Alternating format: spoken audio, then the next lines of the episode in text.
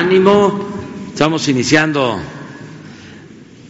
la semana, una más, y vamos bien, en general, bien y de buenas. Vamos, eh, como todos los lunes, a informar sobre el quién es quién en los precios de los combustibles. Ricardo Sheffield nos va a exponer sobre este tema que es muy importante, es una forma de mantener eh, sin carestía al país. Antes los tecnócratas decían que si aumentaba la gasolina no había ningún problema porque la gente no tenía este, automóviles, no tenía carro y no le afectaba así este, lo dijo el pasado secretario de Hacienda, bueno, no de este gobierno, del anterior, porque ya también tenemos uno nosotros, que un pasado, uno que se fue, un anterior. Este, pero eh, esa era la concepción, la mentalidad tecnocrática ¿no? que prevalecía. Y el pueblo, que tiene un instinto certero, pues sabe que no es así. Si aumenta la gasolina, siempre este, aumentan todos los precios. El pueblo que es sabio, este, que sabe más que los tecnócratas, aunque los tecnócratas se crean mucho, técnicos que hasta se creen científicos. Pero en fin, Así están las cosas. Y luego vamos al avance de las dos obras que están en proceso, dos grandes obras, el aeropuerto y la refinería. Y terminando, abrimos para preguntas y respuestas. Entonces vamos con Ricardo. Gracias, señor presidente. Muy buenos días a todas y a todos ustedes. Quienes tienen los precios de los combustibles en la gasolina regular, el precio más alto, con el margen más alto, lo encontramos en hidrocarburos y gasolinas de León, en León, Guanajuato, 21 pesos con 6 centavos por litro, un margen de 3 pesos con 47 centavos, el más económico en Centro Tabasco, estaciones de servicio auto, 18 pesos con 8 centavos por litro, un margen de 15 centavos.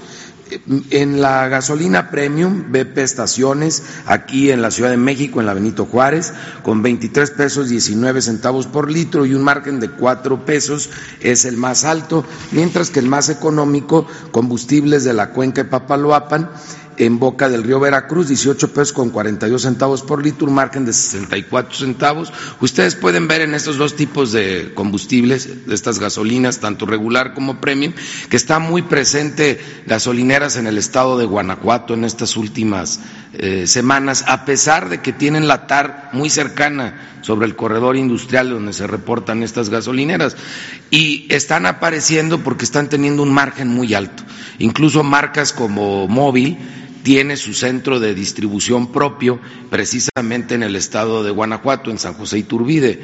Entonces, ellos sí están dando un precio eh, promedio bajo por tener cercano su centro de distribución, mientras que algunas gasolineras en el corredor industrial están teniendo márgenes muy altos y por eso están apareciendo. Ojalá ya no se pasen tanto de rosca y le bajen tantito porque está siendo muy obviado, no hay razón para justificarlo y el consumidor sí tiene opciones baratas. En el caso del corredor industrial, claramente móvil es, es una de ellas por su centro de distribución en la zona. En el diésel, el, el combustible diésel más alto lo encontramos en Bahía de Banderas, Nayarit 22 eh, pesos con 4 centavos, mientras que el con un margen de 3 pesos 34, mientras que el más económico con un margen de 27 centavos está en Medellín de Bravo, Veracruz, Superservicio Los Mangos, 19 pesos con 24 centavos, Superservicio Los Mangos en general muy, muy buenos precios de los mejores en, en, México. Si lo vemos, los promedios por marca, los más altos Chevron, Redco, Arco y los más baratos en promedio Full Gas y Orsan. Sin embargo, vemos que Petroseven eh, en estos últimos días ha estado subiendo sus, sus precios y colocándose en los precios más altos cuando habían estado durante mucho tiempo en los precios más bajos. Quién sabe qué les picó a los de Petroseven. En verificación de gasolineras, eh, atendimos 338 denuncias a través de la app de litro por litro y lo hicimos con 217 visitas o verificaciones, todas se permitieron verificar en esta semana. Hubo 30 bombas inmovilizadas por no dar litro de litro y en Gómez Palacios, Durango, el pasado 22 de enero, encontramos otro rastrillo, otra novedad eh, si ustedes lo pueden ver, es esa especie como de insecto, pues, tiene forma de insecto ahí alargado que conecta artificialmente muchos puntos del control, del centro de control de la, de la bomba. Dos bombas tenían este aditamento, este rastrillo, esta especie de diablito para, para controlar y estaban dando eh, más o menos un de 16, 17% de menos en cada, en cada litro. Todas las bombas estaban alteradas, pero por estas dos eh, presentamos ya una denuncia ante la Fiscalía General de la República, porque esto no es una trampa, esto es robar, tal cual, descarado.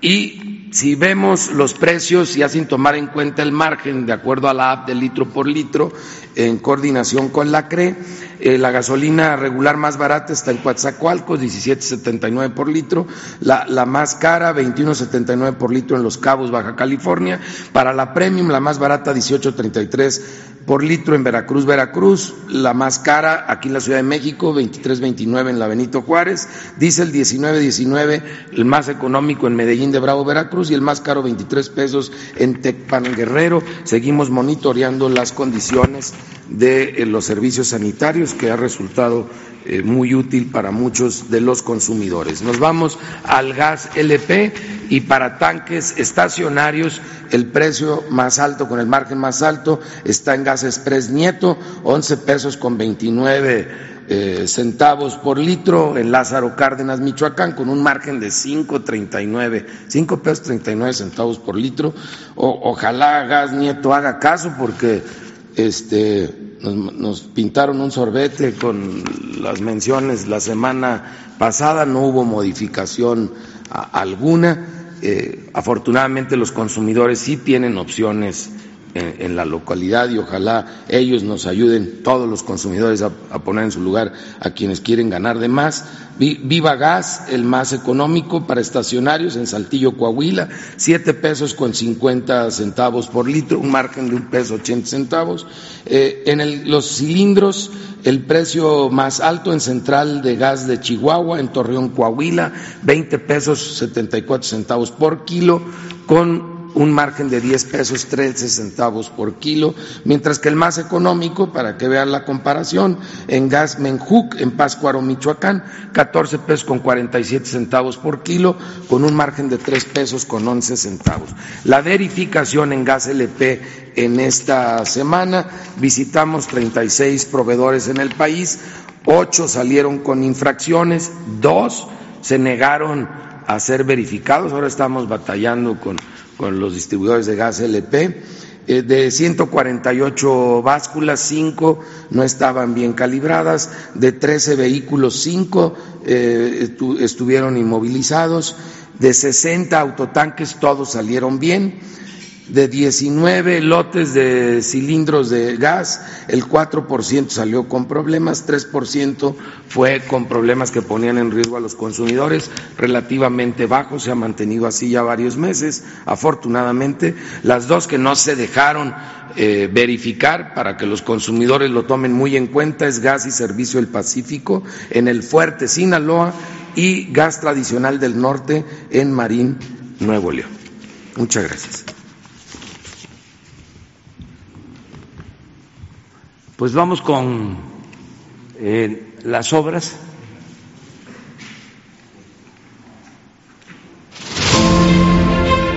Hoy es viernes 24 de enero y tenemos el gusto de tener a, uno de los mejores refineros de México, el ingeniero Felipe Ocampo Torrea, que hoy nos acompaña, junto con el director del IMP, el ingeniero Osorio, ya estamos en las cimentaciones profundas, en la prueba de cimentaciones profundas y les vamos a mostrar también ya el área de avance del terreno donde van a ir toda la tanquería. Vamos a mostrarlo.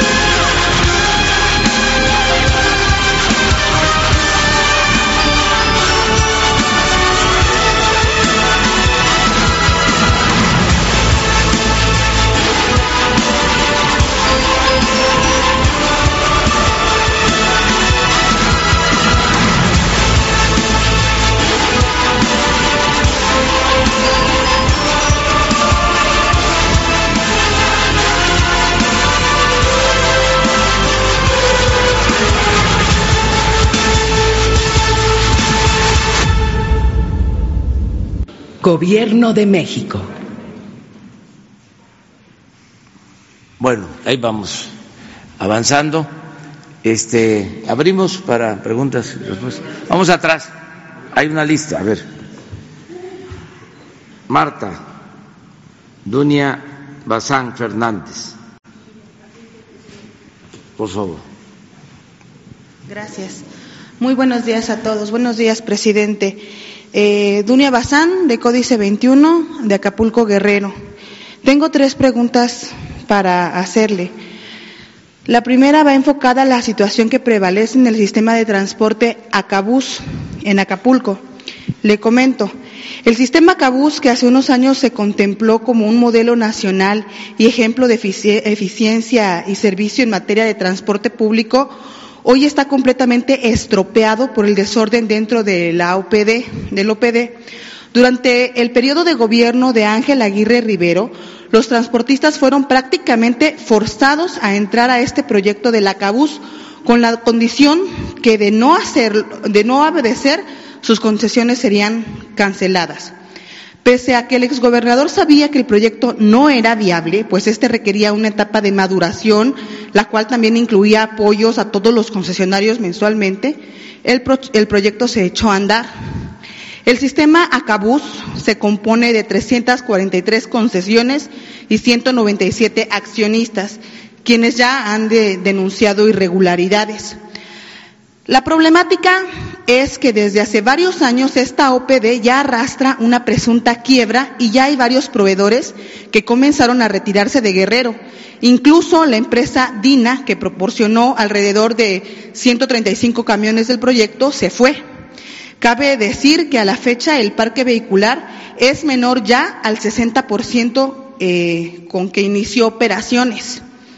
También participarle, señor presidente, que las condiciones laborales de la CABUS ya son del conocimiento del director general del IMSS, Zoé Robledo Aburto, pues los trabajadores operan 16 horas diarias sin derecho a alimentos, aunado que la mayoría de los camiones ya no cuentan con aire acondicionado, algo que nunca previó el exgobernador Aguirre.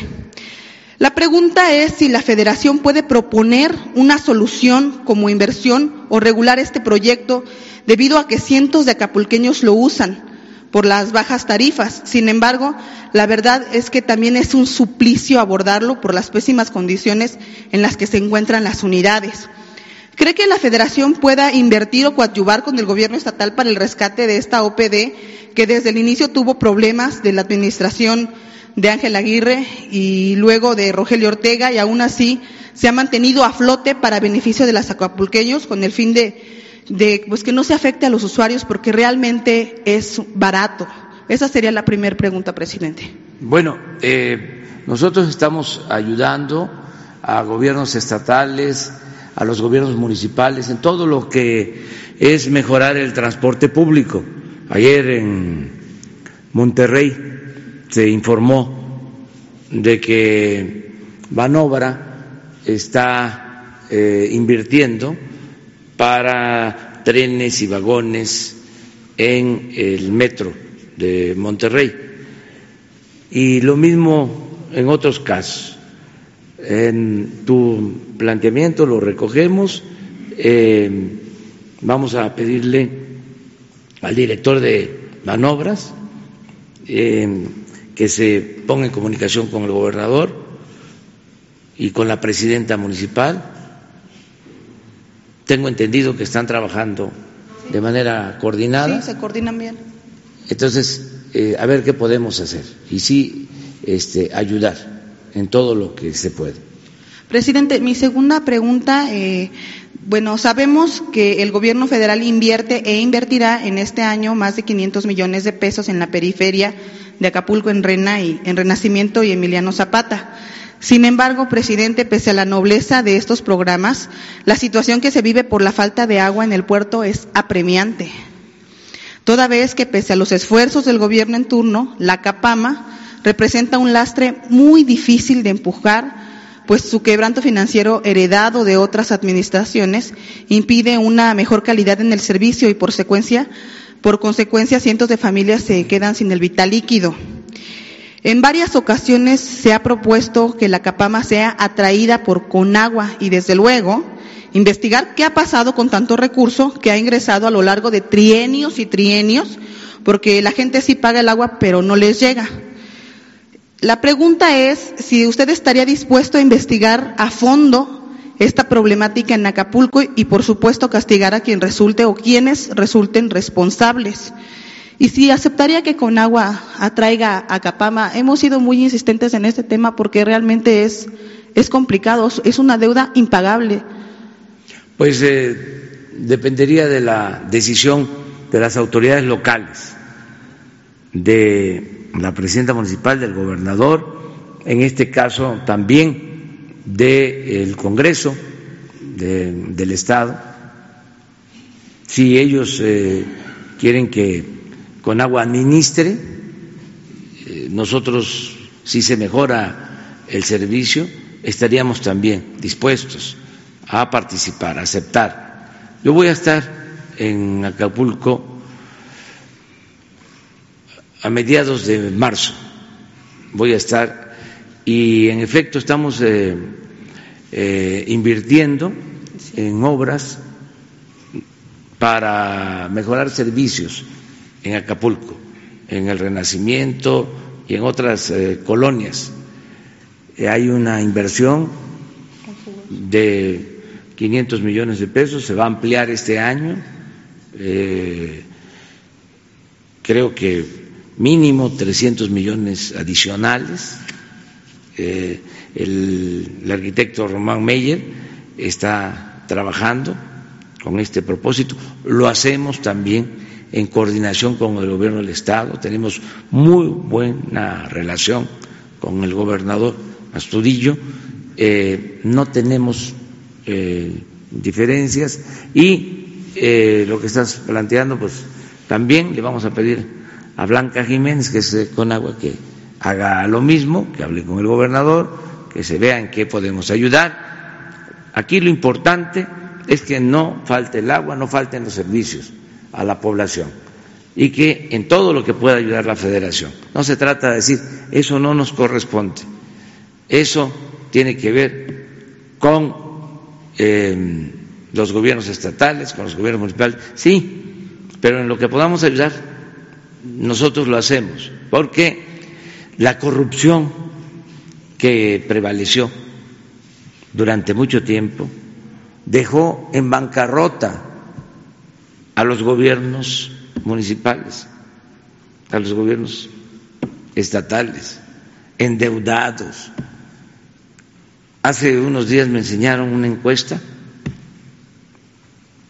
no recuerdo todavía la, fuente, digo todo, no, no tengo claro quién me mostró la encuesta ya, voy a saber es que este manejo bastante información, eh, pero lo interesante es el contenido. ¿Quién sabe si esto eh, sea real? Pero a la pregunta, ¿cuál es el principal problema en tu comunidad, en tu colonia, en tu ciudad? En primer lugar están los baches en primer lugar. Y en segundo, la inseguridad. Pero eh, se podría pensar que el primero es para la gente este, inseguridad. ¿no? Pero eso hay que ver la encuesta. Pero sí hay un problema este, general de baches. Y esto corresponde pues a los gobiernos municipales, a los gobiernos estatales, pero en lo que podamos ayudar, ayudamos. Porque eh, muchas veces pues no tienen o eh, rellenan con emulsión asfáltica eh, que es muy provisional no dura. Eh, cuando ya se requiere eh, intervenciones mayores. Entonces, todo esto lo tenemos que ir haciendo de manera conjunta, no quitarle la responsabilidad a las autoridades locales, pero sí hay este, solicitudes de apoyo. Por ejemplo, fui a Sonora y en Hermosillo esa era la demanda principal. Fui a Ciudad Juárez y esa la demanda principal. Iba yo en la camioneta y este se me acomodaban, se me este eh, unían otros carros y presidente eh, me saludaban y todo. Ayúdenos aquí, miren los baches cómo está este, en las calles, vean los baches. Em, y en el caso de Hermosillo, ya había una propuesta de una cementera, una empresa que quería incluso financiar y también eh, eh, intervino Manobras.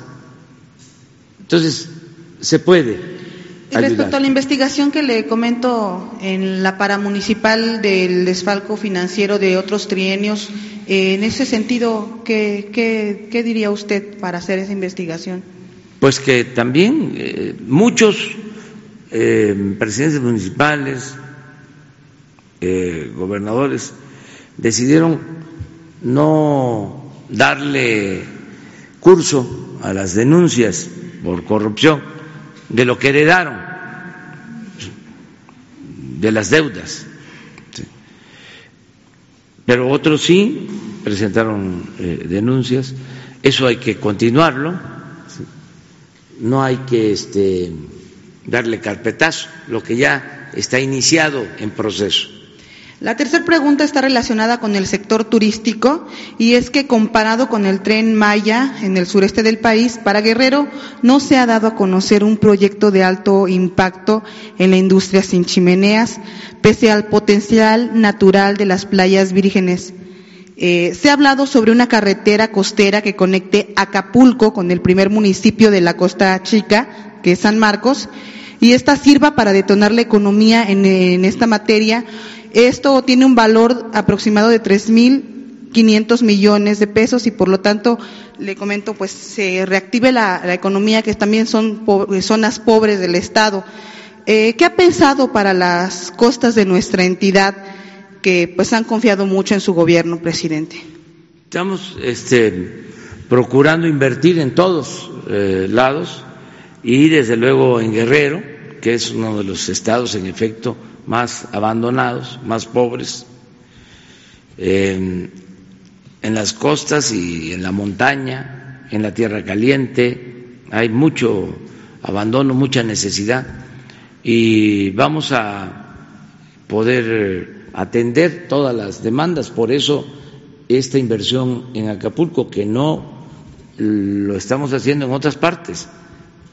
Eh, estos 800 millones de pesos para Acapulco de la Federación. Eh, no los podemos hacer en todos los municipios del país. Estamos atendiendo. Eh, vamos eh, también a hacer lo propio en su momento, sí, en el sector de turismo, ¿sí? apoyar más el sector de turismo, continuar con lo de las carreteras, hacia la costa chica, la costa grande. También ahora que voy a Acapulco, voy a ir hacia la costa chica, voy a visitar eh, comunidades indígenas y pueblos afromexicanos de la costa chica, la zona más pobre.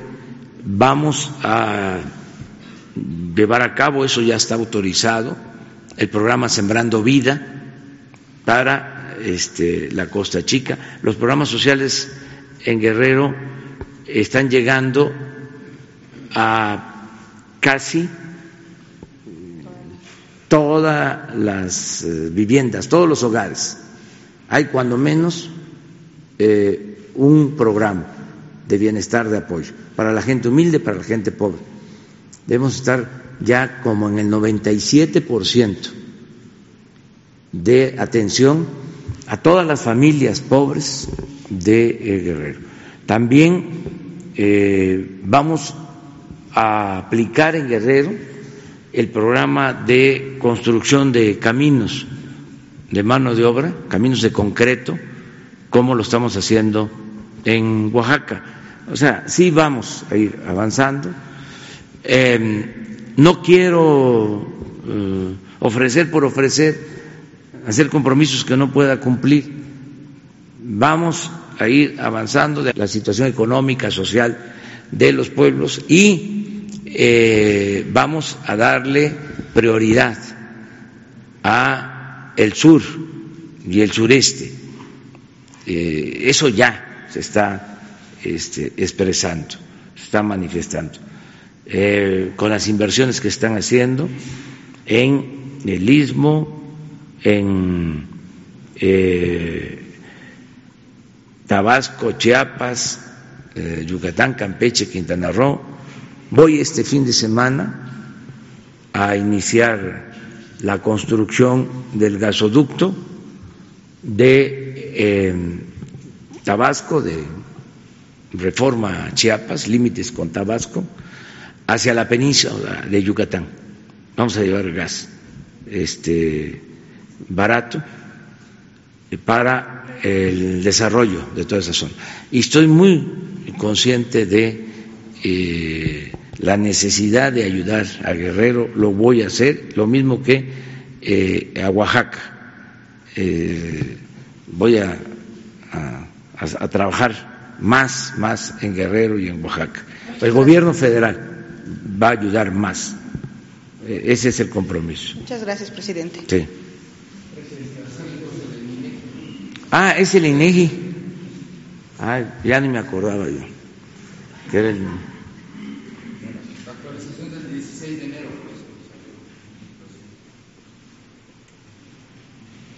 Miren, eso.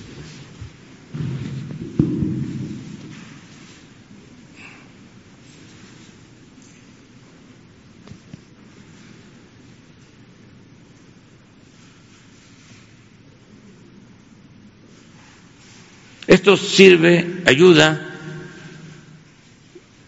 para que los presidentes municipales este, los gobernadores, aunque ellos están conscientes de esto, pero los que este, no tienen comunicación con la gente, a veces se les olvida, ¿no?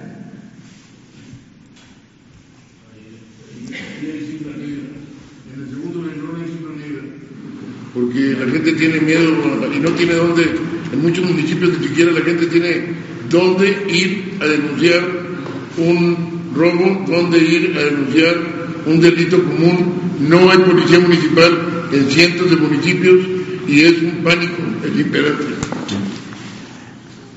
Pero aunque no sea el primer lugar el, bache, el bacheo, la necesidad de, tapar los baches, eh, sí, eh, vamos a, poner en primer lugar la inseguridad, ¿no? De todas maneras, es algo que se debe de atender. Muy bien, vamos a continuar. Carlos Alberto Espinosa. Buenos días, señor presidente. Carlos Alberto Espinosa Montesinos de la Hoguera. Este, preguntarle dos, dos cosas. Primero, este, sobre la, la caminata de ayer de Javier Sicilia y la familia Levarón, ellos manifestaron su inconformidad de que no fueron recibidos, este, incluso nada más entregaron su propuesta aquí en Palacio Nacional. Este, ¿Qué le comentó el Gabinete de Seguridad hoy en la reunión? y si tiene algún comentario sobre lo que ocurrió ayer, incluso hubo un conato de bronca aquí en el Zócalo, me parece.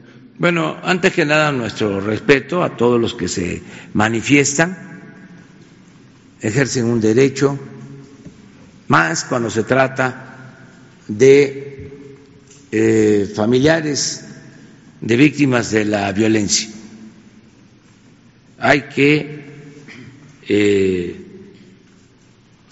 garantizarles todas las libertades y atenderlos con mucho respeto. Se les debe eh, atención especial, merecen atención especial. Eso es lo que puedo comentarles. Eh, yo había quedado en que no iba a poder recibirlos, expliqué los motivos, no solo porque tenía mi recorrido, como todos los fines de semana, sino porque no quiero este, que eh, se presenten situaciones de conflicto en las que yo tenga que estar directamente involucrado. Pero sí se dio la instrucción de que fuesen atendidos. Eh, respetados, entregaron un documento, tanto un escrito como un estudio del CIDE, que por cierto es del 2018. Pero este ellos eh, son atendidos como todos los ciudadanos. Acerca de la confrontación que hubo en el Zócalo y demás, que afortunadamente no pasó a mayores, pues eso tiene que ver con las diferencias que existen. Desde luego, no eh, corresponde a nosotros, no alentamos nosotros eso. Se puede decir, es que el presidente cuestiona a los conservadores. Ahí sí, ¿eh? Ofrezco disculpa por anticipado, pero sí los voy a seguir cuestionando. Porque los conservadores corruptos son los responsables de la crisis de México. Y como todos los conservadores son muy hipócritas. Esa es su doctrina, la hipocresía. Se olvidan de lo que hicieron.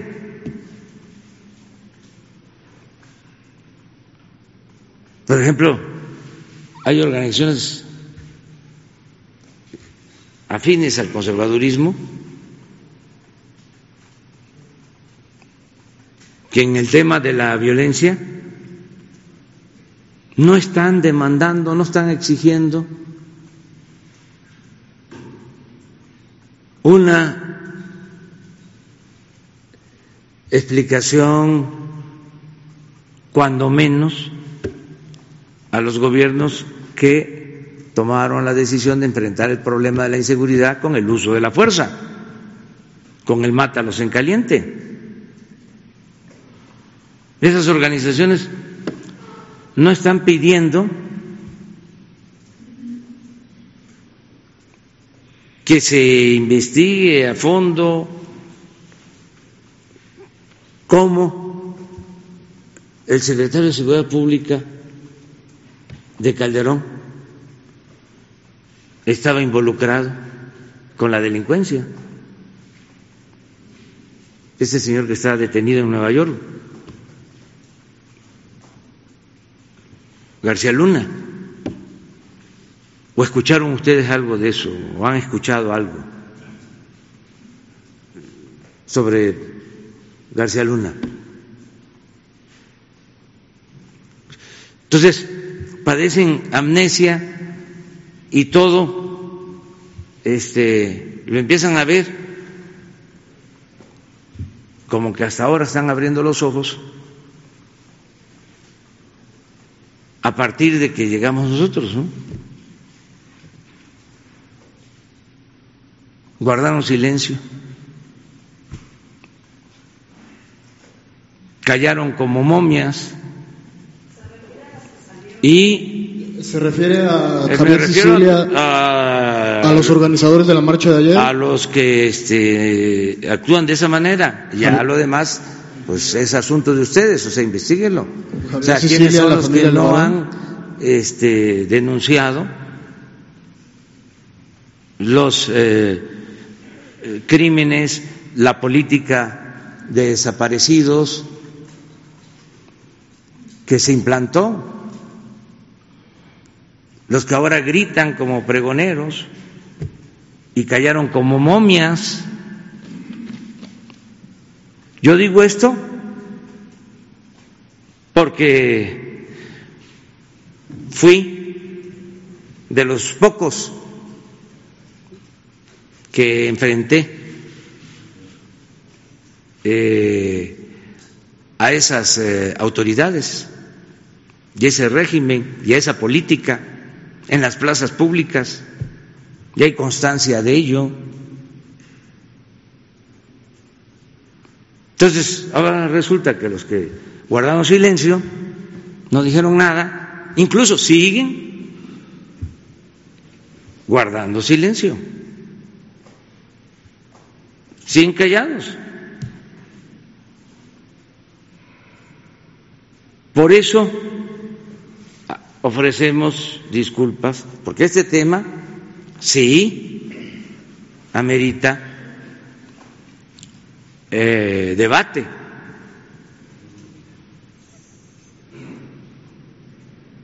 Basta de hipocresía. Fuera máscaras. Muy lamentablemente,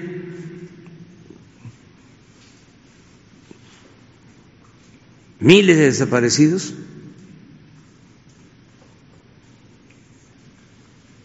padecieron de esa violencia estando de secretario de Seguridad García Luna. ¿O no tuvo nada que ver?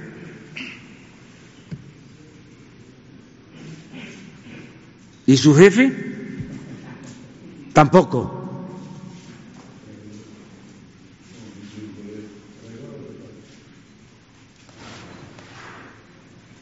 Entonces ya, basta. Desde luego, todo nuestro respeto a los familiares, a las víctimas y además a los opositores, respeto, que se manifiesten, que se expresen, que protesten, se garantice el derecho a disentir. Lo único es que vamos nosotros a utilizar también nuestro derecho de réplica, argumentando, no insultando.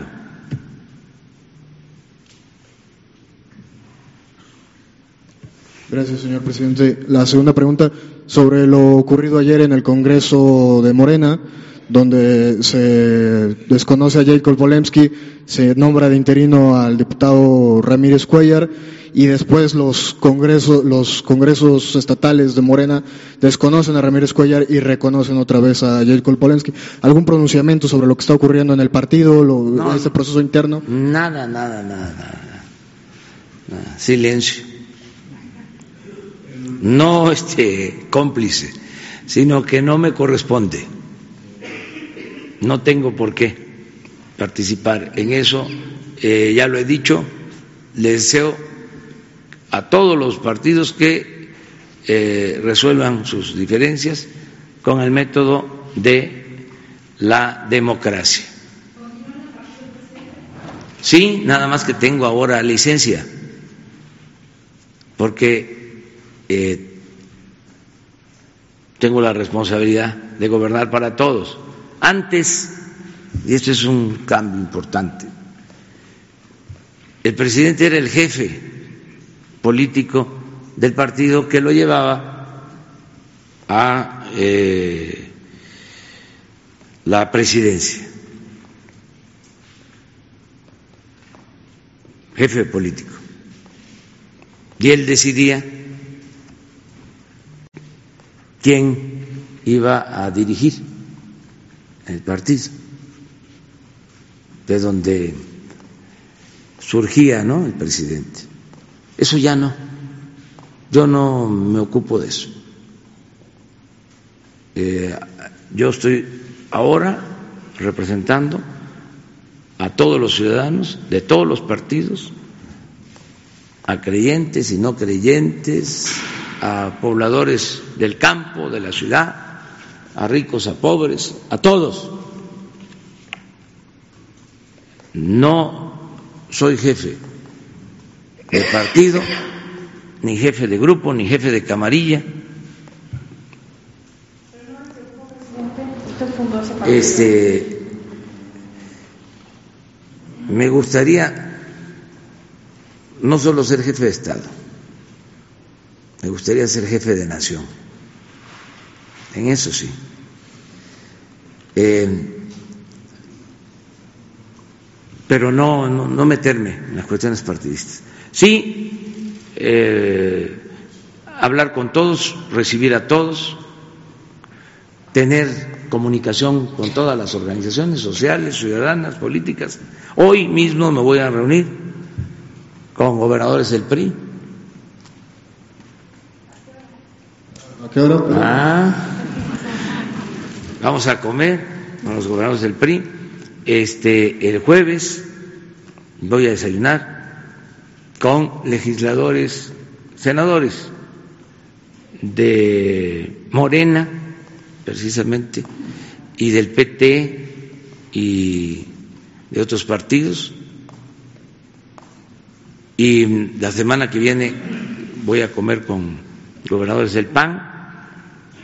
O sea, para mantener comunicación, buenas relaciones, intercambiar puntos de vista, pero eh, en lo que corresponde pues eh, a esto que vimos, los baches, cómo le hacemos, este, cómo les fue de presupuesto, eh,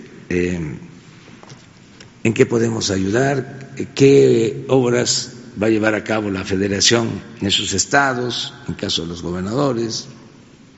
Em, les puedo decir que por esta política se logró el primer convenio de federalización de la educación. Se firmó el viernes con el gobierno de Michoacán ya la federalización de los servicios educativos en ese estado. Esa es una cosa importante porque así no les van a faltar los pagos a los maestros. Nos hacemos cargo, nos hacemos responsables de que no falte el presupuesto. Y vamos a seguir avanzando en este propósito y desde luego, esto lo vemos mañana, pero en el caso de salud, lo mismo. Y para eso los acuerdos, para eso las reuniones, con ese propósito. Pero no es, a ver, eh, ¿cuál es la línea para nombrar a los dirigentes del partido? La línea es que no hay línea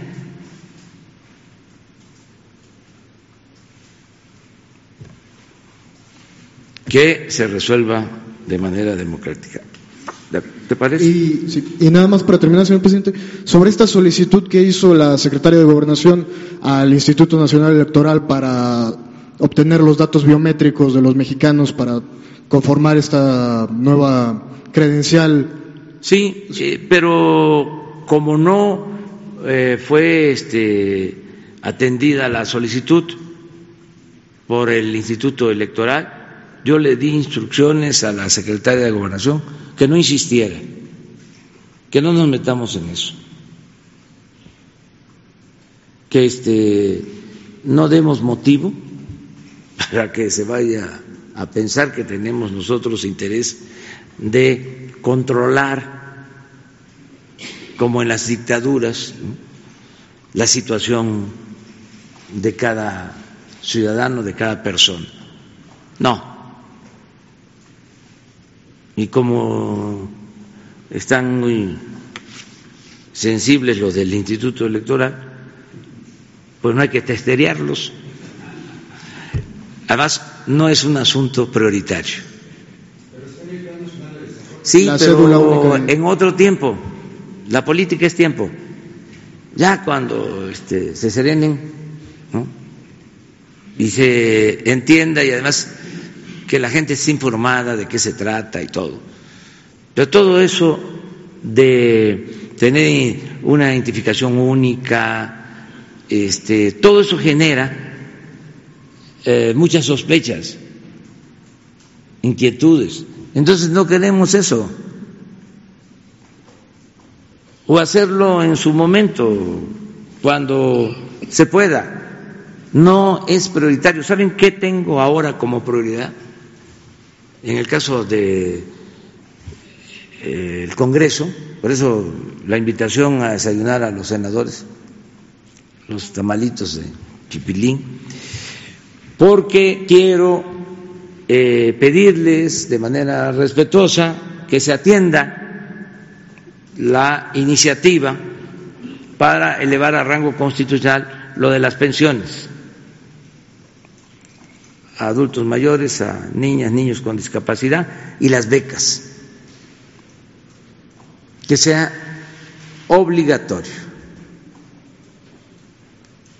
el que se apoye a los estudiantes pobres con becas y que se cuente siempre con presupuesto para estos programas. Eso es lo que me importa. Eso me importa muchísimo. Porque estoy convencido, es como el tema de la inseguridad y de la violencia. Si atendemos las causas, vamos a poder lograr una sociedad mejor. Si no hay trabajo, si el salario no alcanza, si se abandona el campo, si se abandona a los jóvenes, si continúa la desintegración familiar, si sigue imperando la corrupción, es pecho a tierra. Entonces, por eso me importa mucho el que haya bienestar. La paz y la tranquilidad son frutos de la justicia. Sí, es importante tener una buena policía, una muy buena Guardia Nacional, avanzar en la inteligencia, eh, eh, garantizar que no haya impunidad, limpiar de corrupción a autoridades judiciales, sean ministerios públicos, jueces, magistrados, ministros, todo eso es importante. Pero lo más importante de todo, lo más importante de todo, es que haya bienestar. Bienestar material y bienestar del alma. Ese es el cambio. Eso eh, nos hace distintos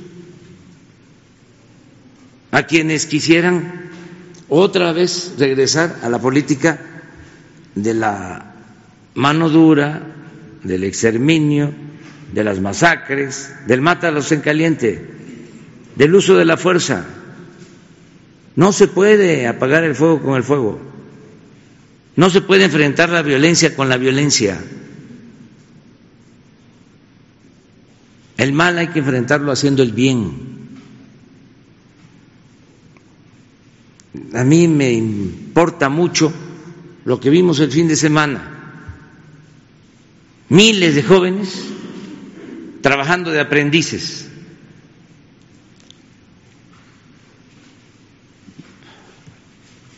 No muchos, pero algunos de esos jóvenes este, podían caer en la tentación de adherirse, de sumarse a las filas de la delincuencia. Mientras tengan estudio, mientras tengan posibilidad de trabajo. Esa es la principal batalla, quitarles a estos grupos de la delincuencia, a los jóvenes, quitárselos, abrazar a los jóvenes. Entonces esa concepción choca con el pensamiento conservador. Ellos que decían cuando se inició este programa que ahora les íbamos a dar trabajo a los ninis. Pues sí, así eh, les llamaban de manera despectiva. Ni estudian ni trabajan y darle, y darle con la calidad en la enseñanza y la excelencia educativa y a rechazar a los jóvenes con la mentira de que no pasaban el examen de admisión. Cuando no había espacios, no había opciones, no había alternativas para los jóvenes, se les daba la espalda. Por eso los eh, llamo hipócritas. ¿Cuándo planteaban de que había que atender a los jóvenes? ¿Cuál programa había para atender, atender a los jóvenes? Ninguno. Ahí están, desgraciadamente, en los homicidios, de enfrentamientos en bandas, de la delincuencia, la mayoría jóvenes, las cárceles llenas de jóvenes.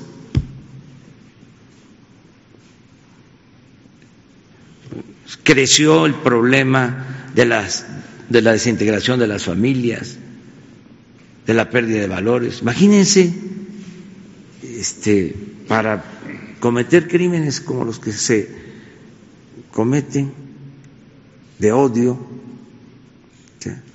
¿qué pasó este, en la formación de esos jóvenes? ¿Qué pasó en las familias? Entonces tenemos que atender eso segunda semana de enero se le presentó a usted un informe sobre el aumento en el, en el crecimiento de, digamos, de estos modos de operación de enganchar a los jóvenes, eh, incluso por medio de redes sociales. Y paralelamente, presidente, si uno ve las cifras del Registro Nacional de Personas Extraviadas y Desaparecidas, eh, se da uno cuenta de que de 2018 en promedio se perdían alrededor de cuatro niños diarios eh, desaparecían y en 2019 subió la cifra a siete niños diarios. Hay organizaciones que están diciendo que, que este reclutamiento tiene que ver con la desaparición de los niños.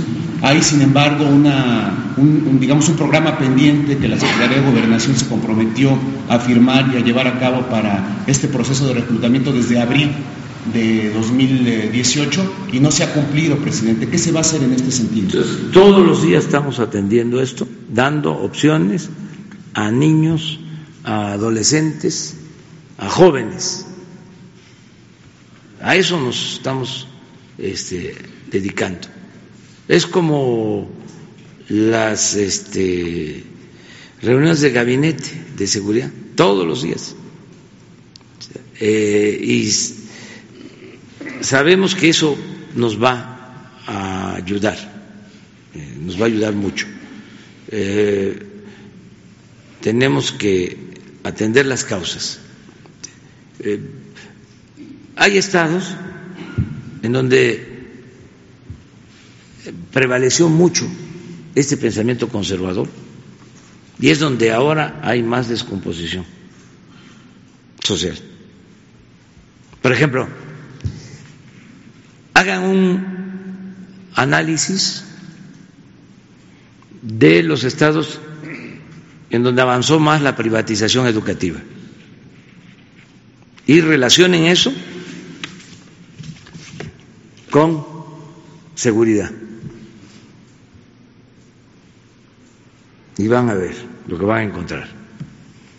O sea, entre menos posibilidad hubo para el estudio, porque los gobernantes tenían esa concepción eh, conservadora, ¿eh? que, que estudiara el que tuviese para pagar colegiatura, porque eso era lo que prevalecía. Ahora, esos estados descompuestos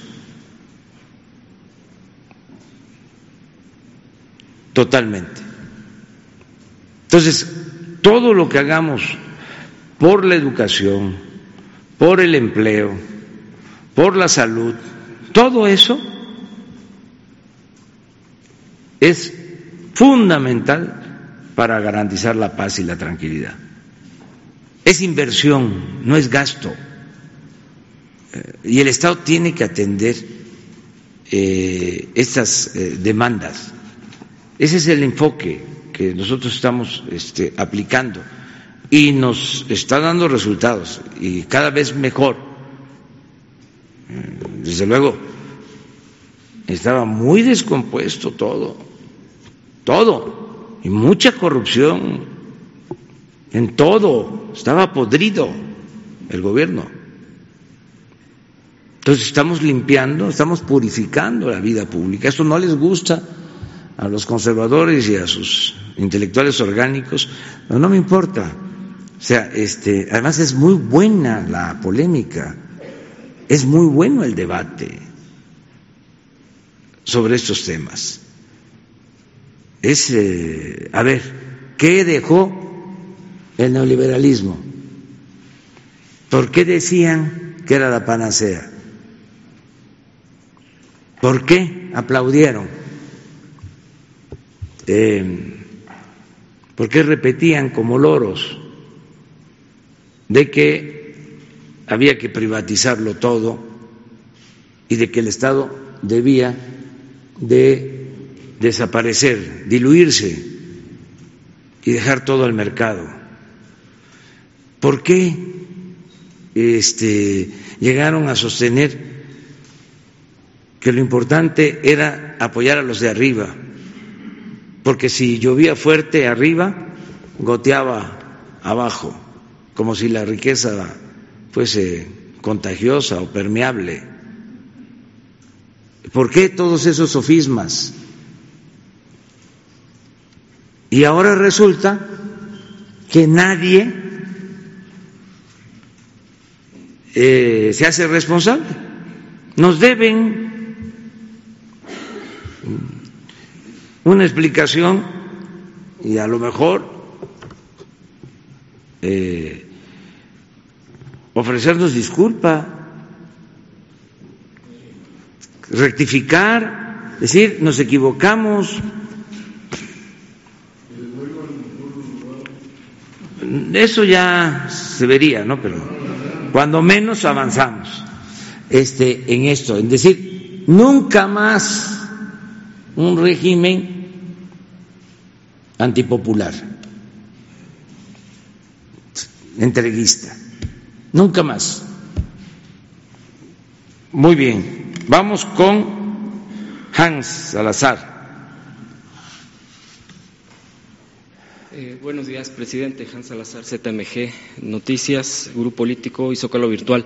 Eh, a propósito de los programas que usted está reforzando y menciona en este momento, eh, yo quisiera citar uno de los casos que tiene unos días que sucedió en Guerrero y usted también ya ha referido de los músicos asesinados. No fue quizá tan mediático como el norte por circunstancias diferentes, las dos, por supuesto, tristes y de la misma manera reprobables. Lo que yo quisiera plantear o eh, preguntarle de acuerdo a los datos eh, del resultado de esta tragedia, fueron 22 huérfanos, dos madres, ocho viudas y una embarazada. ellos están solicitando, de hecho ya se reunió con el gobernador de Guerrero, porque solicitan el apoyo y el respaldo.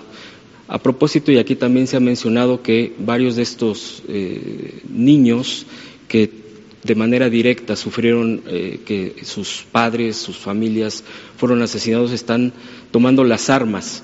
Yo le quisiera preguntar, presidente, ¿qué posibilidades hay de apoyar a estos eh, huérfanos, a estas madres que quedaron más desamparadas aún, con más pobreza?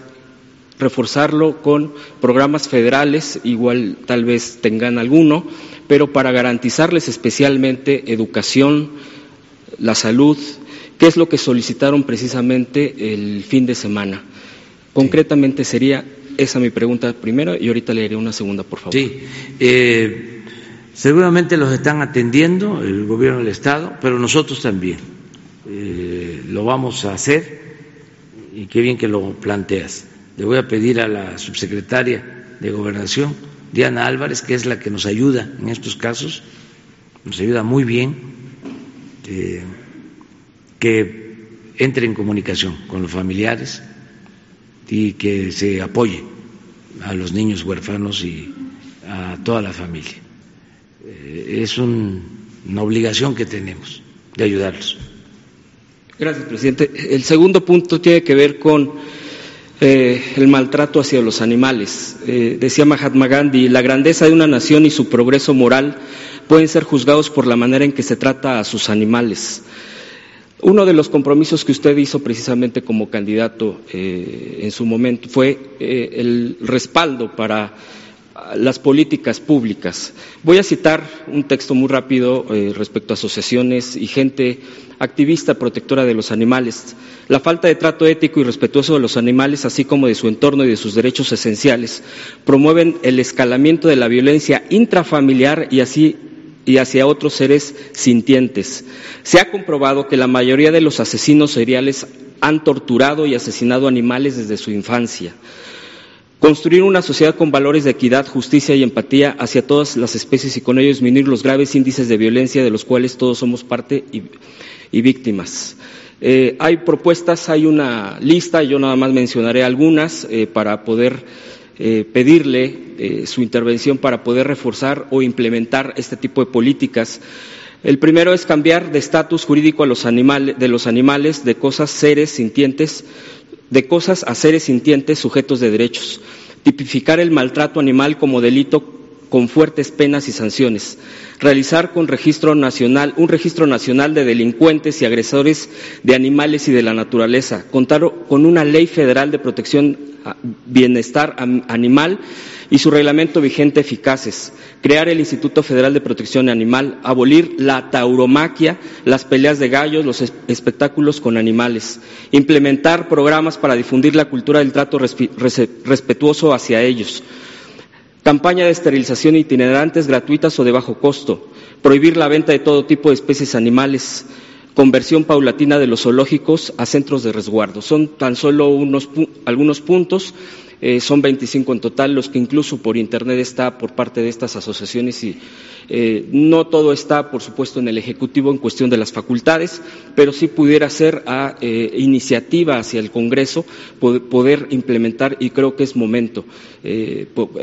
A, propósito de, este plan integral contra la inseguridad, ya decía y mencionaba este tipo de estudios pues México forma parte de esta gravedad eh, del maltrato. Ahí es donde se inicia la violencia desde pequeños, eh, eh, de acuerdo a lo señalado en, este tipo de texto.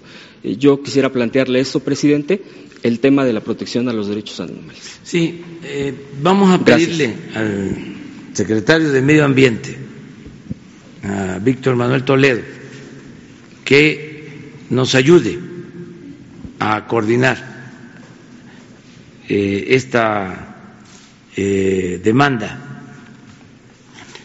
que tiene que ver, como lo mencionas, también con el Poder Legislativo. Tengo información que hay ya iniciativas, varias iniciativas en este tema. Lo importante sería eh, tomar en cuenta todas las opiniones, no imponer nada convencer, persuadir.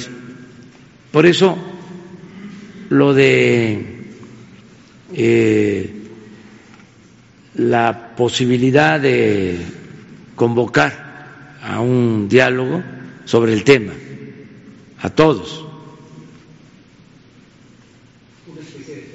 como foros, y eh, recoger la opinión de la gente.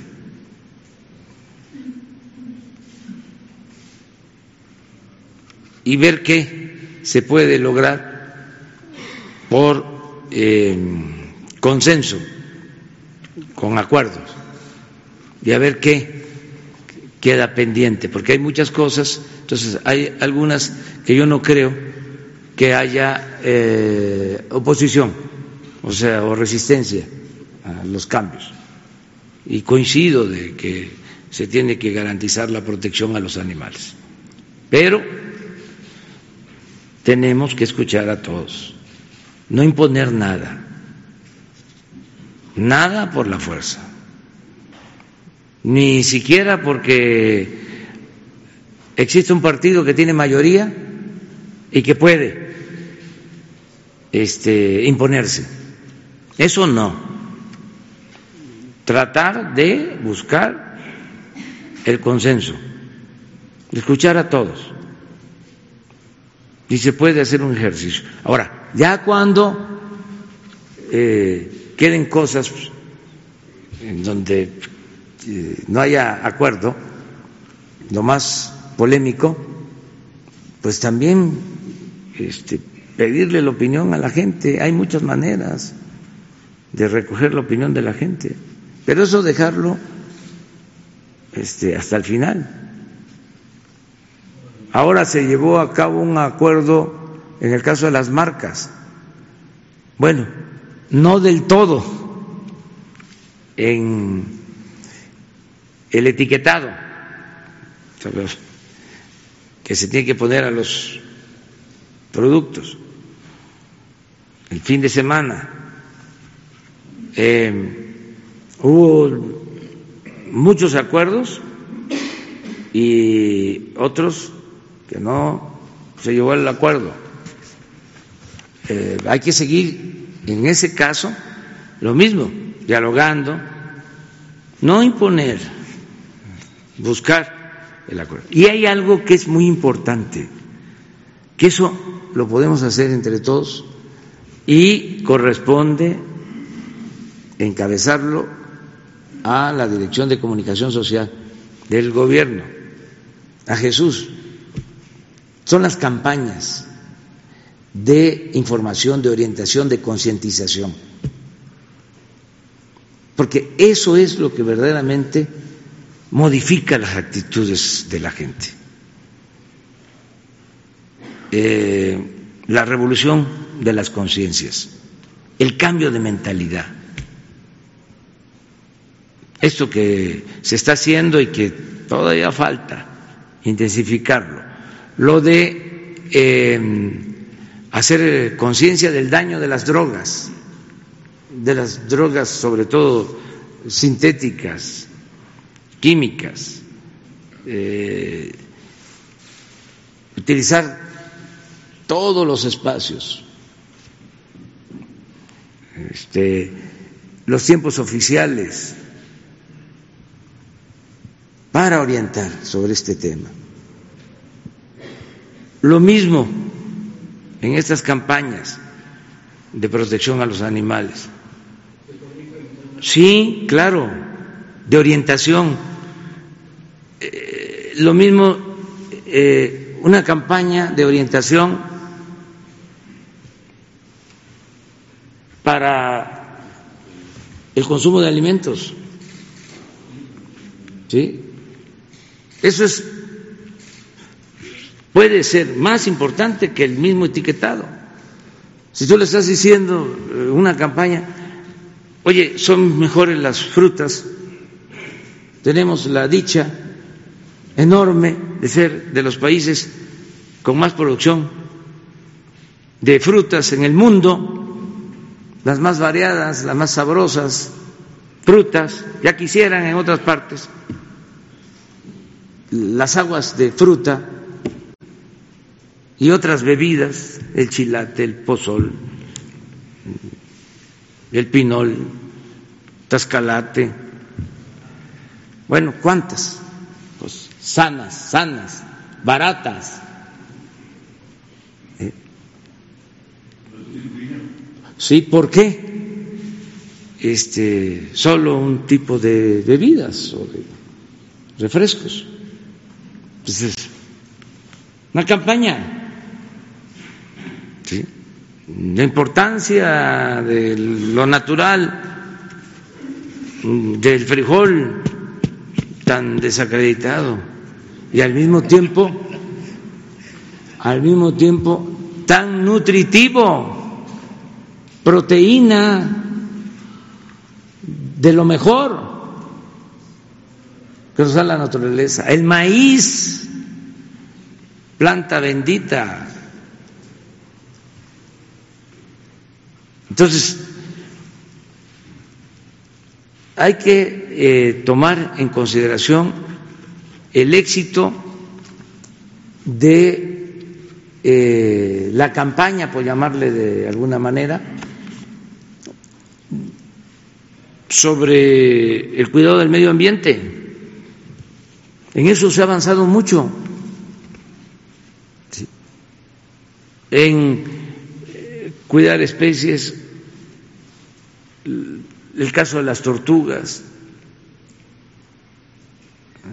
Antes este, se vendía por todos lados el huevo de caguama, ya ni les digo cómo lo anunciaban en Tepito, pero porque no puedo decirlo, pero este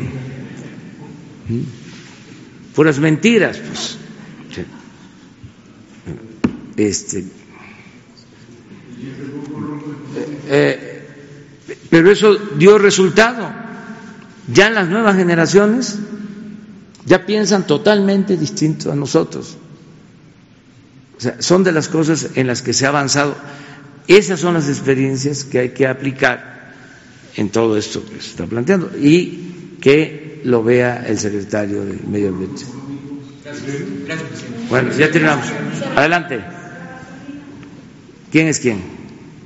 Eh, buenos días, presidente. Luis Méndez de Notimex. Eh, procurador, me gustaría preguntarle, ahorita hablaba sobre estos gusanos que se encontraron en estas eh, revisiones, estas, eh, digamos, alteraciones a las bombas. me gustaría preguntarle ¿Cómo va esta documentación a nivel nacional? ¿Cómo es que funcionan? Digo, porque usted nos ha informado sobre esta revisión constante que mantienen, pero ¿cómo es que seguimos encontrando este tipo de alteraciones en las bombas? Si se tiene detectado, digamos, algún sistema o se tiene detectado a personas que, digamos, eh, realizan este tipo de tecnología y que se venden en las gasolineras y cómo es que se están combatiendo, cuántas hay a nivel nacional, cuáles son los estados en donde mayormente se presentan este tipo de casos de acuerdo a las revisiones que han realizado. Y, presidente, si me permite una segunda pregunta, por favor. Muchas gracias. Eh, como lo hemos comentado, el 80% de las gasolineras dan litros de litro, dan un buen servicio, son competitivos. En el 20% es en donde encontramos distintos tipos de problemas. Eh, la menor cantidad es donde hemos eh, podido localizar este, este diablito, este rastrillo, este aparato, eh, que tiene distintas versiones. Ustedes ya han visto varias de ellas. Ahorita me asustó con la pregunta, dije ya entomólogo no soy, ¿va? pero sí, tiene una figurita parecida a algún tipo de, de insecto. Los primeros que vimos eran un cubito que se, que se encimaba. Antes, cuando se hacía una verificación, no se volteaba la tarjeta madre de la bomba, el control de, la bomba. Ahora lo volteamos y vemos el modelo que fue aprobado por, para el fabricante. Los fabricantes proponen el modelo de la, de la bomba, es aprobado por el Centro Nacional de Metrología en, en Querétaro, y nosotros tomamos esa base y vemos que no haya diferencias a veces las diferencias resultan muy evidentes.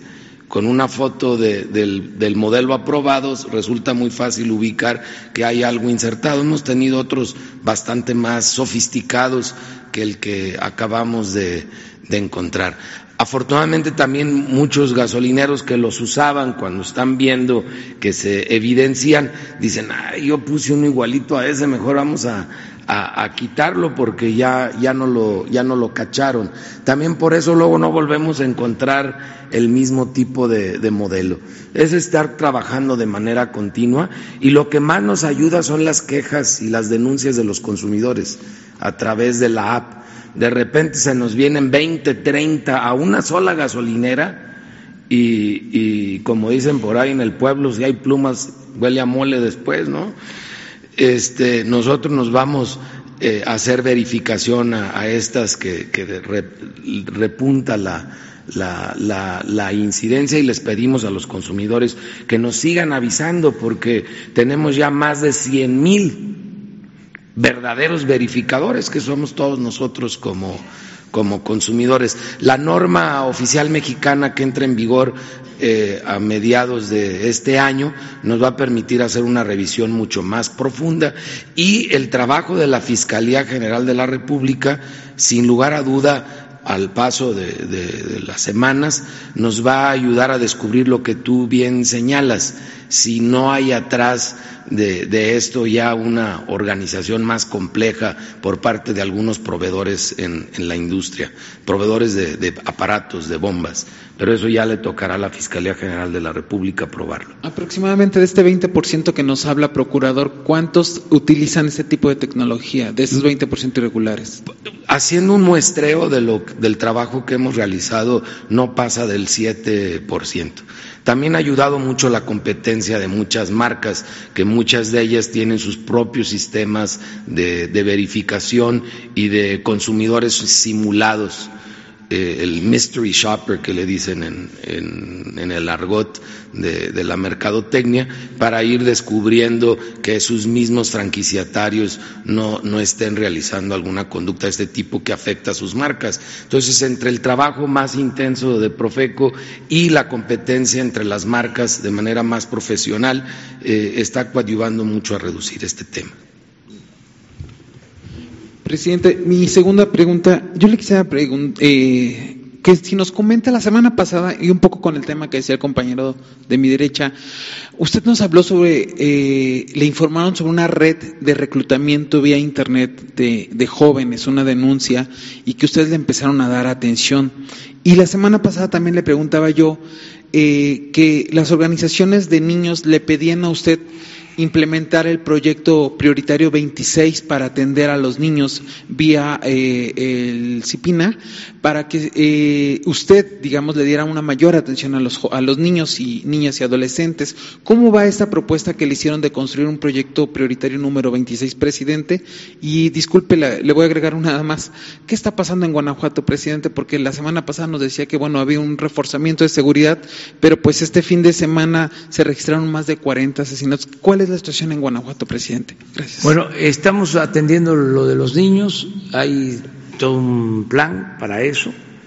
Eh, yo le voy a pedir a Jesús que les pongan comunicación con los que están llevando este programa en la Secretaría de Gobernación, que nos plantean todo el trabajo de eh, prevención a la delincuencia y están ellos eh, trabajando. Lo de Guanajuato es eh, algo que estamos atendiendo, complicado. En efecto, hay eh, mucha violencia. Lo hemos venido planteando aquí y eh, se están reforzando las medidas de eh, presencia de la Guardia Nacional, le estamos dando atención especial, nos está ayudando la Secretaría de la Defensa, em, tenemos mm, muchos elementos, bastantes elementos de la Guardia Nacional, de la Secretaría de la Defensa y de la Secretaría de Marina, porque sí está este descompuesto, viene de tiempo atrás, y se fue agravando la situación. Entonces ya estamos atendiendo. Eh, yo les comentaba que eh, de los homicidios eh, tenemos, sí, en promedio 15% en Guanajuato. Y sí, el fin de semana estuvo muy este, difícil en Guanajuato Em, llegó al 20% de los homicidios nacionales, solo Guanajuato. Y estamos trabajando eh, para que se resuelva el problema de la inseguridad y de la violencia en Guanajuato. Eso nos está este, moviendo todo, que la mayoría del país estamos logrando, disminución es em, increíble, pues sí, pero no tenemos mm, homicidios en Durango, en Nayarit, en Sinaloa, incluso ha habido disminución de homicidios en Tamaulipas y en otros muchos estados, pero Guanajuato sí, se nos está este, saliendo de lo normal, de lo este, que se venía presentando, se elevó mucho la incidencia delictiva, homicidios, y son bandas que se están ahí confrontando. ¿Cómo está combatida esta red de enfrentamiento que nos comentaba, presidente, con tecnología que buscan a los niños, a Sí, estamos en eso, eh, no permitiendo. Se está desarrollando cada vez más eh, inteligencia. Y eh, estoy contando con el apoyo de eh, el ejército y de la marina. Me están ayudando mucho.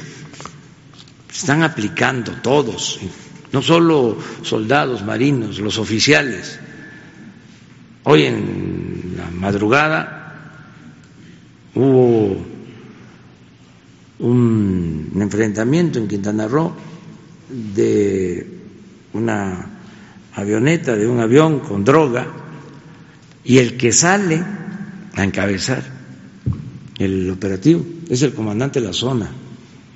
Y este desgraciadamente eh, disparan y un enfrentamiento, mataron al chofer y ahí lo hirieron.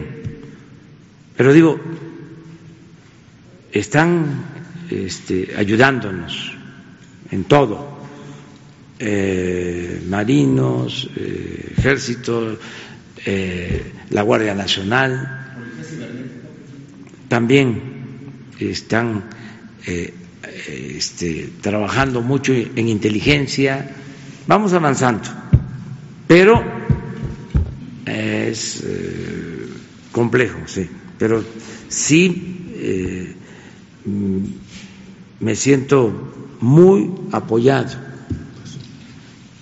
tanto por la Secretaría de la Defensa eh, como por Marina. Por eso el día 19 de febrero, que es el Día del Ejército, le propuse al secretario de la Defensa que eh, la ceremonia se lleve a cabo en el Zócalo, porque queremos hacer un reconocimiento a la labor del ejército mexicano. En el Zócalo. No al campo militar, no, no. El ejército es pueblo, los soldados son pueblos uniformados y este y nos están ayudando mucho.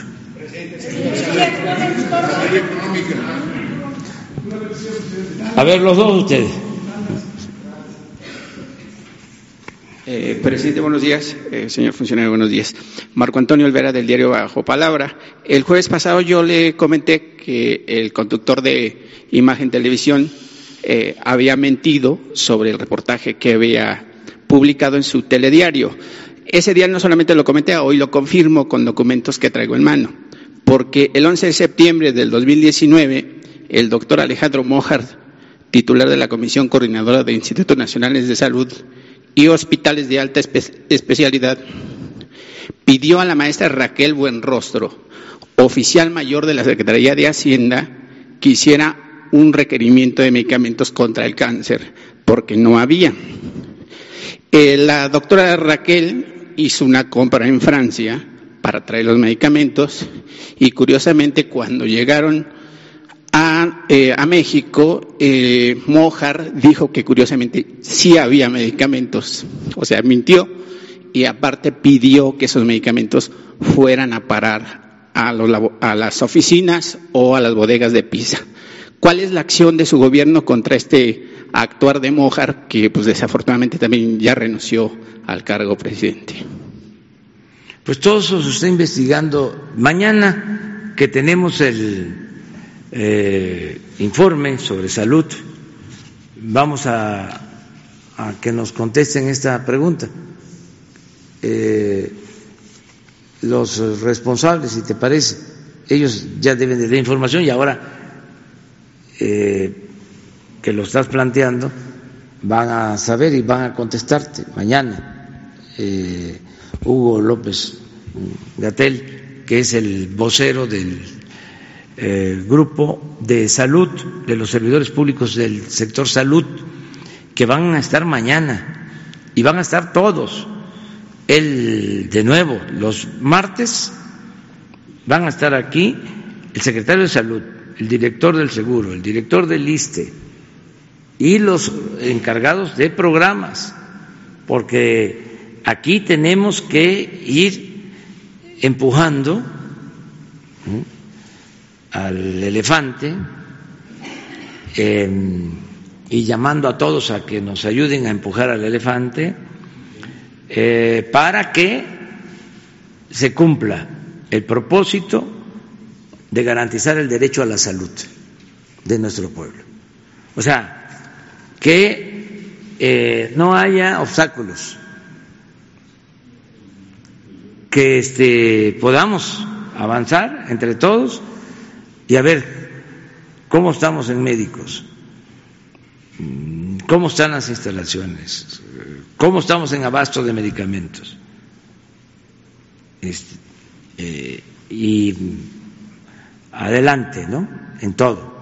O sea, para eso es lo de los martes para que entre todos ayudemos y quienes nos están escuchando, aquí nos faltan médicos, tiene mucho tiempo que no hay médico, faltan especialistas, o sea, ese es el propósito, que se trabaje la semana y el martes se informe. A ver, avanzamos, nos falta, pero vamos eh, eh, avanzando. El caso del abasto de los medicamentos, que mañana nos digan cómo está el abasto de los medicamentos para la atención de niños con cáncer. O sea, a ver, ¿qué hicieron? ¿Qué han hecho en estos días? Que nos informen.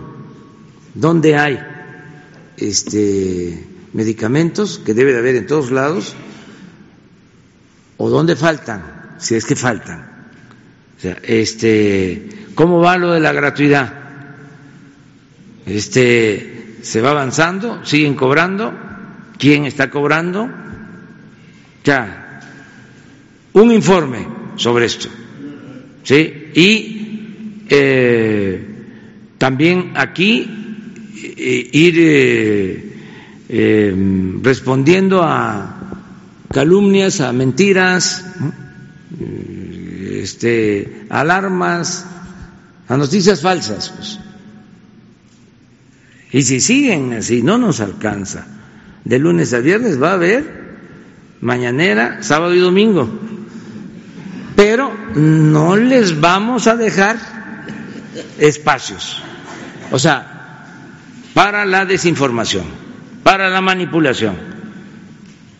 Porque a veces, como tenemos mañanera el viernes, a partir del viernes empieza ¿no?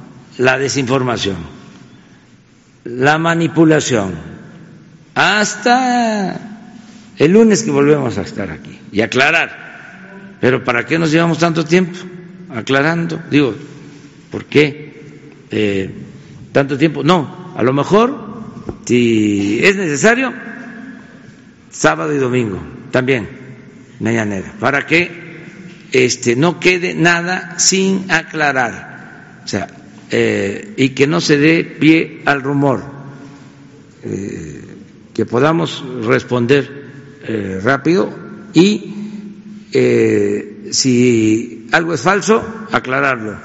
Si es verdadero, atender la demanda. Porque también ayuda mucho que haya críticos, porque así no se oculta nada y tenemos que estar atentos y pendientes y resolviendo y cumpliendo con nuestro deber.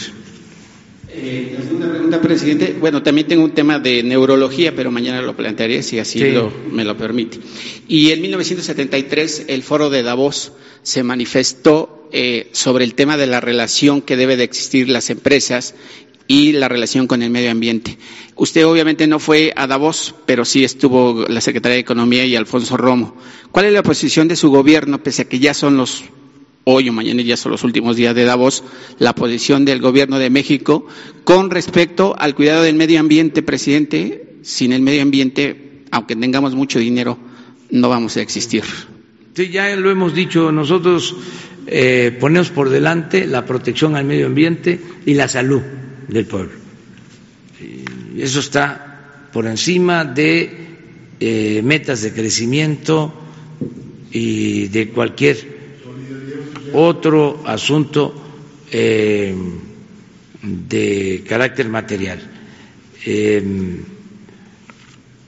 lo mejor es buscar el equilibrio, lo que se ha dado en llamar desarrollo sustentable, que es crecimiento con bienestar y cuidado del medio ambiente. Se puede lograr eso. Eh, nosotros no queremos crecer por crecer, crecer a toda costa, destruyendo el territorio. Eso no lo vamos a hacer. Pero apretaría, las tuercas, por ejemplo, el Grupo México contaminó un río y dijo que nada más había ido un charquito ahí cuando murieron miles de Se está atendiendo todo eso y no hay eh, tolerancia para quienes eh, eh, destruyen el territorio, eh, contaminan. estamos cuidando eso. aunque se trate de la inversión más cuantiosa, si hay afectaciones al medio ambiente, no. No, este, se va a llevar a cabo. Eh, ninguna actividad de ese tipo. Y, a ver, no es este, teoría, es práctica, no son palabras, son hechos. O sea, dijimos no al fracking y no ha habido fracking. Dijimos no a la semilla de maíz transgénico y no ha habido ninguna autorización. Eh, dijimos no a eh, concesiones mineras a diestra y siniestra. No hemos dado una sola concesión minera. Y esto no solo es por eh, cuestiones de medio ambiente, sino porque además se les pasó la mano con mucho en el periodo neoliberal y llegaron a entregar, ya lo hemos dicho aquí, hasta 40 millones de hectáreas.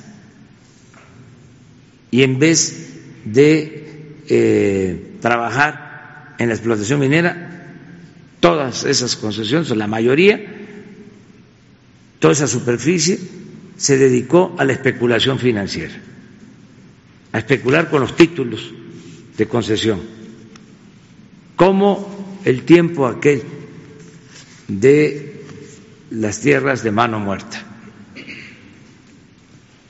Eh, eso no. Entonces, eh, les cuesta mucho a nuestros adversarios conservadores, disfrazados de defensores del medio ambiente, y este, eh, aceptar, y piensan que somos iguales. Estamos nosotros el año pasado trabajando en 500 mil hectáreas, eso nunca había sucedido. Este año vamos a llegar a un millón de hectáreas de siembra de árboles maderables, frutales.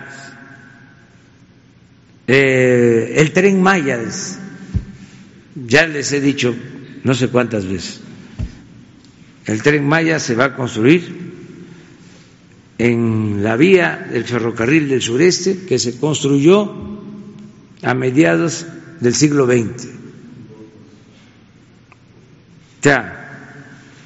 y por la carretera.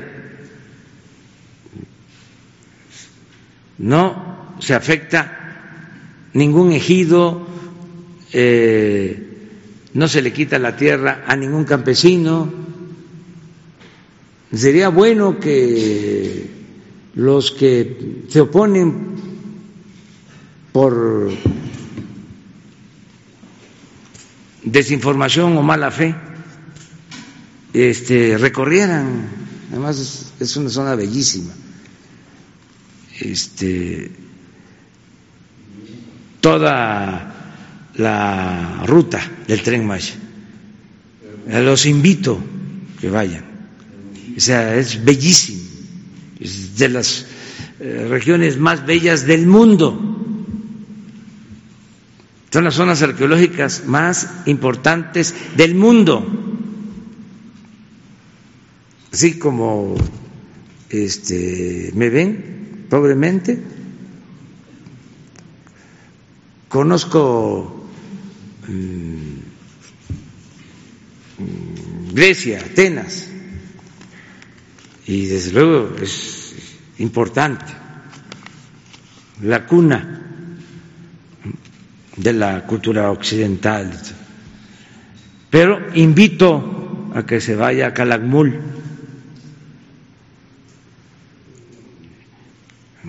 a Usmal o a Chichén o a Palenque,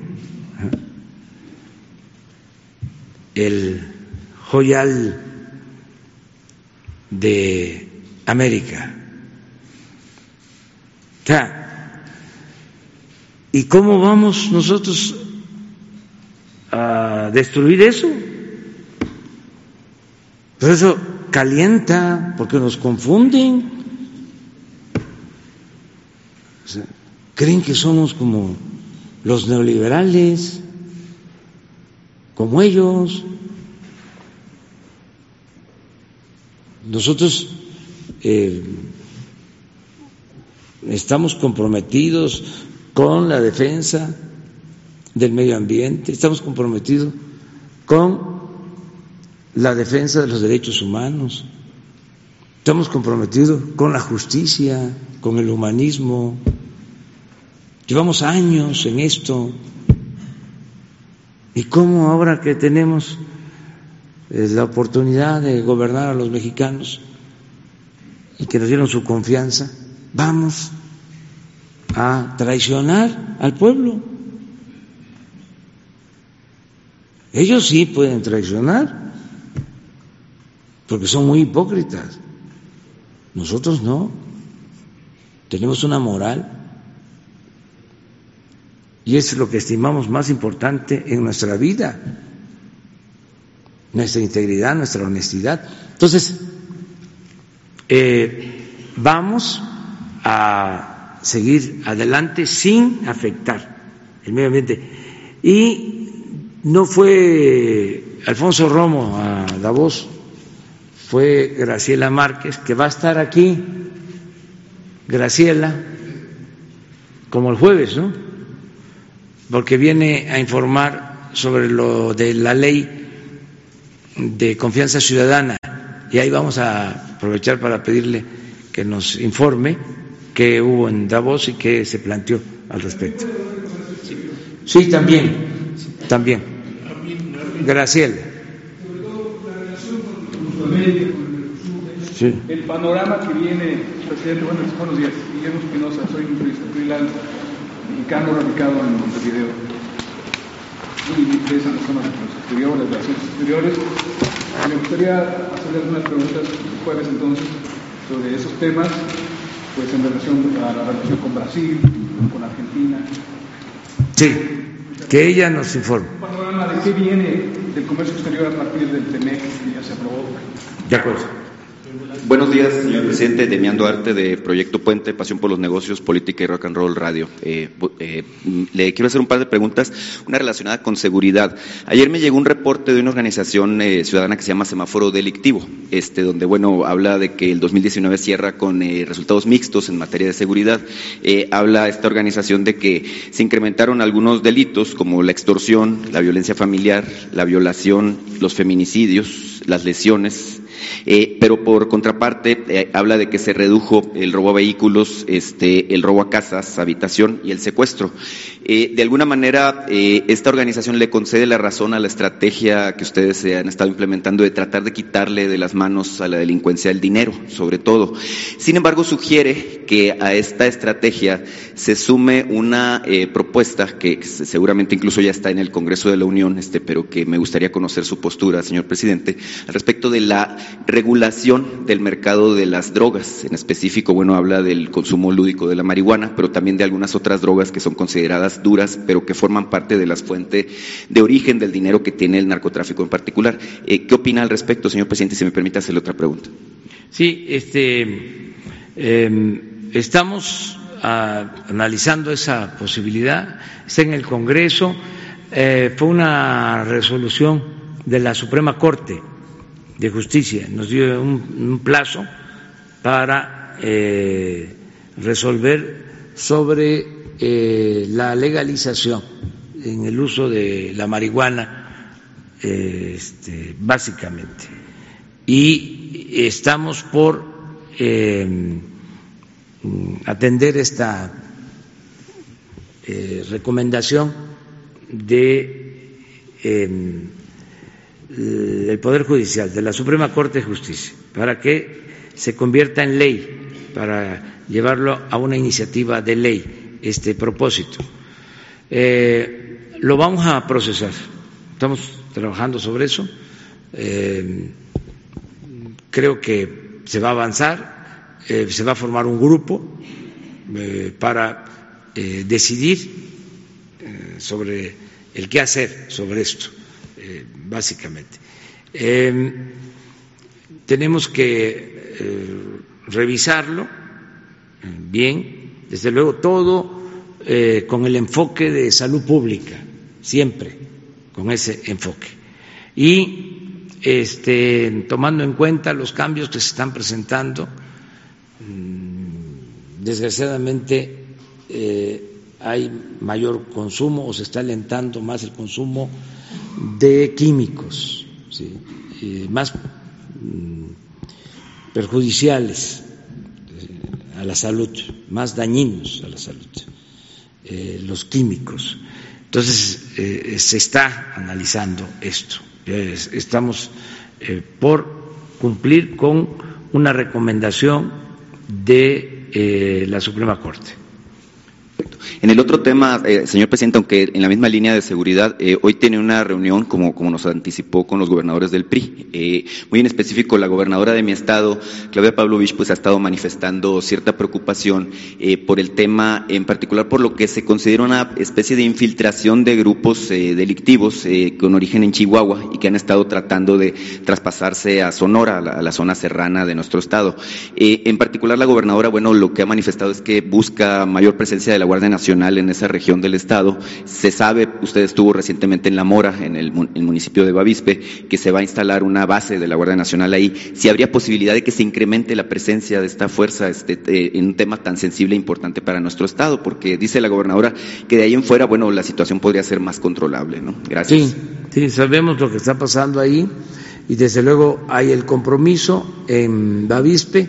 Yo voy a regresar a Bavispe. Primero voy a tener una reunión con los familiares de las señoras y de los niños que perdieron la vida en dos meses.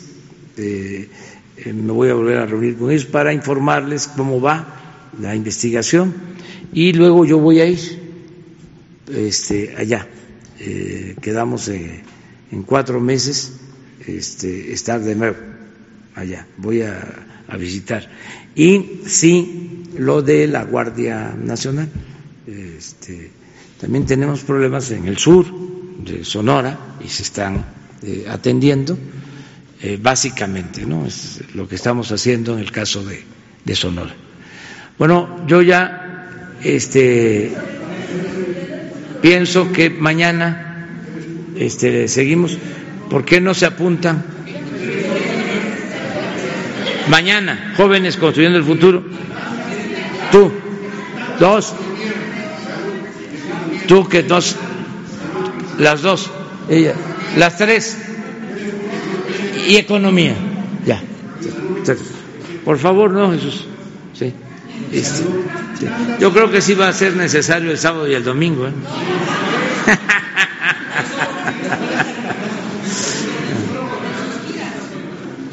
Sí, les eh, aclaro para que, eh, mire, tuvimos una reunión con los gobernadores, con todos, y ahí yo les propuse, porque que eh, tratáramos por partes, por grupos, los temas.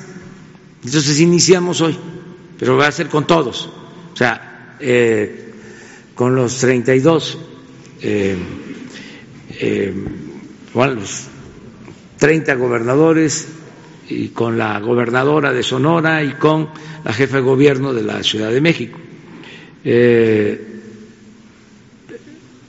yo les propuse que fuese así, porque de una u otra forma hay una identidad por partido, aunque se gobierna para todos, este, y luego eh, vamos a estar con los gobernadores del PAN, y luego con los eh, que eh, surgieron de Morena y luego con independientes, pero con todos vamos a. O sea, eh, para ponernos de acuerdo en los trabajos que estamos llevando a cabo de manera conjunta.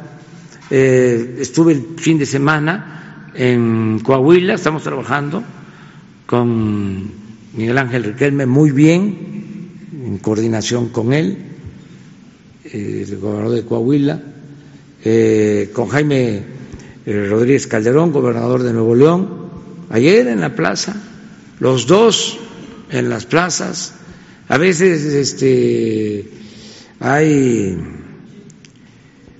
sí, incomodidad. Ah, qué bien lo dijiste. Este, discrepancia. Este, pero es muy importante que los gobernadores dan la cara. En, eh, están ahí a la plaza porque podrían eh, decir eh, cualquier cosa. Este,